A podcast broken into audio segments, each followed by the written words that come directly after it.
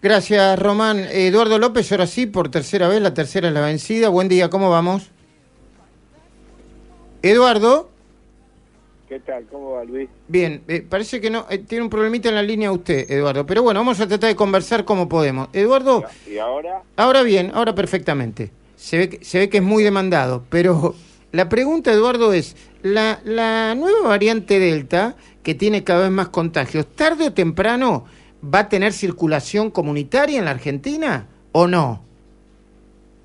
A ver, las chances es que va a tener que va a tener en algún momento de circulación comunitaria, porque todas las cepas ya no es solamente en Argentina, sino a nivel mundial, todas las cepas de alta transmisibilidad en algún momento empiezan a diseminarse, inclusive de país a país, ¿no?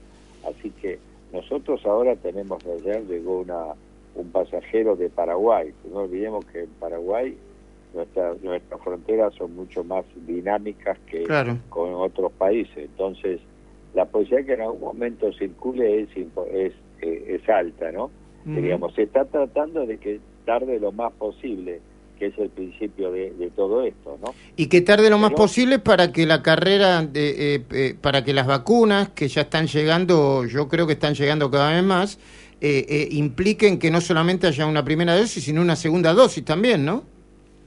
Eh, todos los laboratorios productores de vacunas reconocen que para la cepa delta una dosis es insuficiente, no llega a tener una eficacia de no más del 50% y es un número ya optimista, ¿no le digo?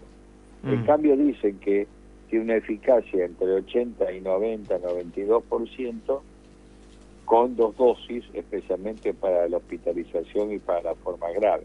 Mm. Que si esto significa que si los labora- laboratorios productores de la vacuna lo están diciendo, significa que aquellos países que han vacunado a mucha gente con una dosis, como es el caso de Argentina, tienen que apurar la vacunación con dos dosis, ¿no? Ok. Esto es, lo dice inclusive el Instituto Gamaleya, ¿eh? para Ujú. vacunen Sí, sí, con sí, sí.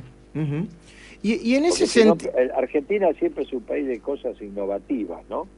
Diríamos, nosotros vacunamos con una dosis asumiendo que no iba a haber cepas Ah. de alta Gran error, discúlpeme, no, pero gran error, no, no, gran error, gran error, gran error asumiéndolo porque ya, yo lo escuché a usted decir que ya eh, hace mucho tiempo que, que había problemas para, para la fabricación y provisión del segundo componente de la Sputnik. Se lo escuché decir a usted sino- y a muchos Sí, otros. No, y, Sí. eh, además, eh, la, la experiencia de venir del correr del tiempo lo, lo está afirmando. Creo Claro. que van a aparecer pronto segundo componente fabricado en la Argentina por el laboratorio Richmond. Claro. Es una buena noticia. Ojalá, ojalá, ojalá, porque hay muchos anuncios, sí, yo no desconfío, pero de, de tantos anuncios, eso de gritar el gol ante el tiempo, como en el fútbol, a mí no me gusta nada. La última, ¿usted confía, López, en que eh, las pruebas que se están haciendo con combinaciones de vacuna desde la ciudad de Buenos Aires, eh, que usted conoce porque, bueno, trabaja en un hospital de la ciudad de Buenos Aires, y, y en otros distritos,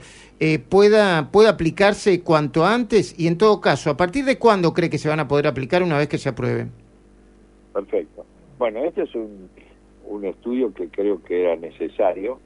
Está dirigiendo el mismo secretario de Salud, es el investigador principal, doctor Ferrante, y a mí me corresponde, Luis, la general de la ley, porque yo soy uno de los investigadores que están colaborando en esto, ¿no? Ajá. Pero yo creo que este es un estudio necesario y calculamos que en tres semanas vamos a tener resultados para definir de un lado para otro. Lo menos lo que pretendemos es no inferioridad, o sea, criterio de no inferioridad. O sea, que la combinación de, de vacuna funcione desde el punto de vista inmunológico, que significa cantidad de anticuerpos producida, Entiendo. igual que cuando usa la- los dos componentes de la vacuna Sputnik. Entiendo. Yo soy Ah, este, optimista en esto. ¿eh? Y, y usted está hablando de tres o, tres o cuatro semanas para la aprobación final. ¿Y, y cuándo, en ese contexto, cuándo, podríamos, cuándo se podrían tener en, los brazos de las personas que la necesitan? Inmediatamente, Ah. rápidamente. O sea, en menos de un mes. todavía- Ojalá. Sí, claro, porque le explico. Ya el problema cuál es que hay mucha gente vacunada Sí, con claro. el primer componente. Claro. Entonces tenemos que darle al- algo para completar la vacunación, que son dos dosis. Entonces le damos una dosis de AstraZeneca o una dosis de Sinopharm Y- y cuando llegue el fin de julio una dosis de Cancino. Entiendo. Ojalá. Eduardo, gracias por atendernos, ¿eh?